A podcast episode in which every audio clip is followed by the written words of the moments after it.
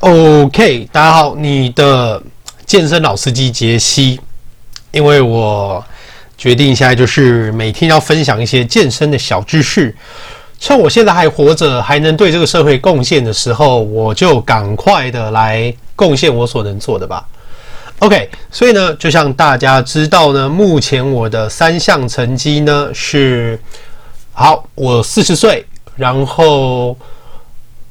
重训三年，然后目前的 SBD 我的 Squat 是一百八十二点五公斤，然后 Bench Press 是一百二十二，然后呢 Deadlift 是一百八十五公斤。因为很高强度的训练量，像我们这一种就是你知道有偏执的人吼，其实要降重。因为面子的关系，其实是很难的。因为外面很多人嘛，你也知道，健身的人很多，很爱比，超级爱比。他只要看到你拿的重量比较轻，他心里就会看不起你，或者是对你的态度就非常的轻蔑。所以呢，好啦，起码对我来说是这样。所以呢，在外面呢，你要看到我拿轻重量真的很难。为了克服这个问题，我就自己买了 哑铃组在家里做啦。所以呢，像今天。因为没有那个杠铃卧推床嘛，所以我就是用那个哑铃。那哑铃目前能买到的一组也大概就是一只手二十五公斤。那有比没有好啦，所以就是加大的训练量变成是说，可能呃上胸跟平胸的卧推，那上胸跟平胸我都会做飞鸟。那飞鸟的话，就先以。都是五乘十，然后我会先拿十二公斤暖身，然后再直接接二十五公斤，一直走二十五公斤，然后也是推五乘十，然后平胸的练习也是这样。然后因为呃基因的关系，我觉得多少啦。然后平常我在外面我也不会特地去练二头，但是呢，就为了好看呐，所以我会再加上也是大概五乘十五的二头的练习。那昨天我跟朋友们我们去蹲，那昨天就是做了超负荷。那所谓的超负荷的意思就是，如果你知道你再来可能会有几天休息的话，那你可能就会练得比平常的更多，让自己比平常更累。那或者是说让自己练的东西是超出平常自己做的最大重量的大概，我看一下几趴哈。把车才是五一百三十五十一百八九十两百七，对，大概就是超出五十趴的重量。那意思就是说，好，我深蹲蹲到一百八好了，那五十的话就九十嘛，所以这样是两百七。那两百七的意思就是说，我就是去扛着两百七的重量，我就撑个五秒。那这个时候你还是要保持继续呼吸，让你的身体就是。变得不是像气球那样撑，而是你就是保持呼吸，让你的骨骼的刚性越来越强。那这个练完以后，尤其是如果你是把你的杠，就是说不是架的比较高，就是说你只要上去顶一下就起来，而是说你还有一个就是由蹲然后再整个起来的过程，就你那个行程大概我看大概如果十五公分吧，如果十五公分的话，你的大腿。尤其是你的腿后会整个就是啪啪啪，然后隔天真的就是很累。那这个大家可以试试看，但是最主要是要还是要有捕手在后面帮你，就是因为你可能会太重，重心往后倾，你就整个往后倒。所以安全的话，还是找个人帮你稍微往前推，让你的重心保在前面。好哦，所以呢，我今天要分享的是，就是高强度训练的恢复。哈，我们先讲一下，就是。高强度训练啊，就是 high intensity 这个东西啊，它其实会比你的高训练量是不是有用的研究的话，目前 high intensity 会比较有用的研究是多很多。那高训练量的英文就是 high volume，它就是说你的整个总和。那就这个总和意思就是说，假设今天好一个人他卧推五十公斤好了，乘十下，他是不是总共推了五百下，对吧？但是如果今天说有一个人他只做了二十五公斤，但是他可能推了一百下，那他的 volume 就是两千五百公斤，所以就会比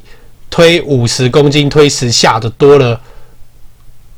五倍。那这个就是所谓的训练量，但是因为你用的重量对你的骨骼跟你的神经的征召用的又不一样，所以虽然有人他是为了安全，那他就是用轻重量，然后去达到一个高训练量，可是依总地的征招来讲，还有整体身体的刚性效果来讲，大重量的训练还是有用。那如果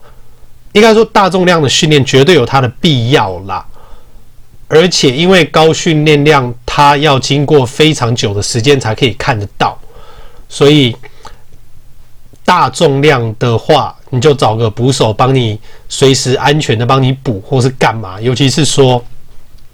像因为我卧推已经卡关很久了，卧推从一百二十二卡关，然后好不容易上次就是有不小心推了多零点五公斤，但是状况非常的不稳。就除了我的左手韧带有受过伤之外，我觉得。我在有捕手的练习状态下不太多，因为其实我应该要让自己，就光你向心撑起来的时候，我应该就要让我的重量看能不能慢慢加到一百五十公斤，我就撑住，然后慢慢的找人，就是帮我在离心的时候帮我护着，然后我慢慢下来，然后呢，我在上去的时候，他再帮我一起施力，然后下去，然后让我的整个胸部的那个练习量。还有那个整个神经的负荷可以变得更强，所以这个其实是非常必要的。我觉得捕手是非常必要的。所以呢，我们继续来讲。那难道说低强度的高训练量就没有用吗？不是，是因为低强度的高训练量主要是促进你的自主神经系统恢复，就让整个人可以冷静下来。那因为我刚刚外面有点吵，所以我刚刚就跑去举了哑铃，就先没有录，所以我现在有点喘。我刚刚等的时候，我已经做了大概五组的三头弯举，然后五乘十五，然后也做了五组的二头弯举，所以等一下就应该要用一些轻重量来让自己啊慢慢的舒缓这样子。所以呢，呃，昨天我们腿练完了以后呢，那我们又做了一些，呃，我们昨天做了什么辅助？还没有超负荷做完以后，哦，就跑去。做那个哑铃划船了，就是背拉，但是没有用很重，大概就是一只手三十五公斤这样子，然后做个大概二乘十，然后再来我们就跑去走跑步机做有氧。所以呢，来看一下哈，如果说你的静止心跳率，就是你的静止心率，如果有人持续每分钟就是高于六十下的话，基本上比较是属于交感导向，就是很容易嗨，然后。当然，如果比较低的话，就是越来越倾向副交感嘛，对不对？所以，所谓的 CO 形态的训练，CO 形态训练就是这种低强度的、低强度的有氧运动。这个东西就是所谓的 CO。所以呢，如果你的 CO 做的越好的话，那你越可以在你的做完了以后的整个恢复的话，你会其实恢复的更快。那最主要是就是对于睡眠的，因为你会更加的放松嘛。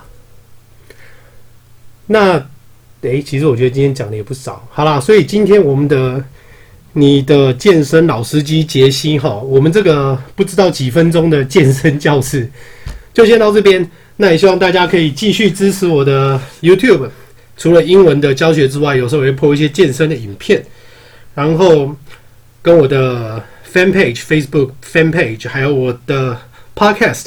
那都是账号你的英文老司机杰西。OK，那我们就明天见，拜拜。